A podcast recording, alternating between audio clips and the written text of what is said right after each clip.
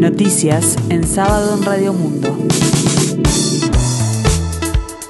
Informa Gustavo Pérez de Rueta.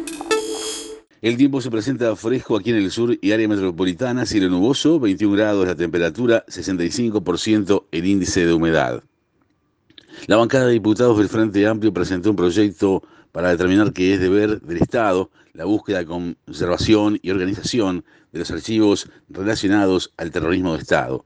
Actualmente esta tarea es una competencia de la Institución Nacional de Derechos Humanos y Defensoría del Pueblo y la iniciativa busca generar las garantías para que pueda realizarlas sin trabas y garantizar de esta manera la colaboración de las distintas instituciones, tanto públicas como privadas, que podían tener acceso a archivos o información.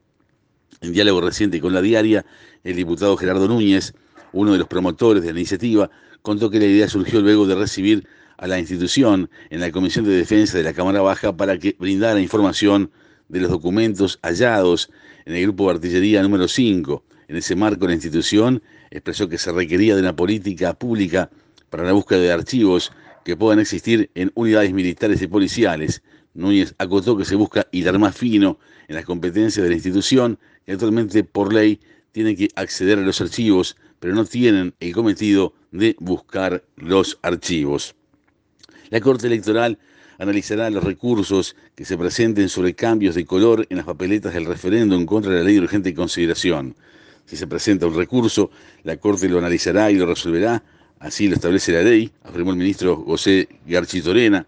Recordó que la decisión del organismo es inapelable. Veremos, eh, veremos cuáles son los argumentos, indicó. Garchitorena explicó que la Corte resolvió utilizar los mismos colores que en el último acto de referéndum en el país en el año 2003, cuando la papeleta por el sí era rosada y la no celeste.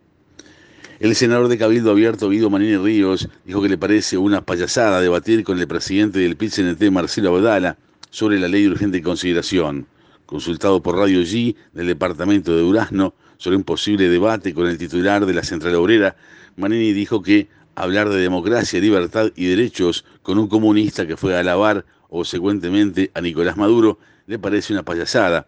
Habló con quienes crean realmente en esos valores, indicó, y agregó que es una tomadura de pelo para la población uruguaya. Hablar de democracia con quienes defienden los regímenes más antidemocráticos que existen en el planeta parece joda. Lo tomo como un afán de protagonismo y de querer quedar eh, en el candelero de las noticias, pero no puede ser nada serio, afirmó. Si bien la decisión para elegir al nuevo entrenador de la selección uruguaya de fútbol será tomada en los primeros días de la semana que viene, tal y como aseguró el neutral de la Asociación Uruguaya de Fútbol, Gastón Tealdi, todo parece circunscribirse a dos candidatos, Diego Aguirre y Diego Tornado Alonso.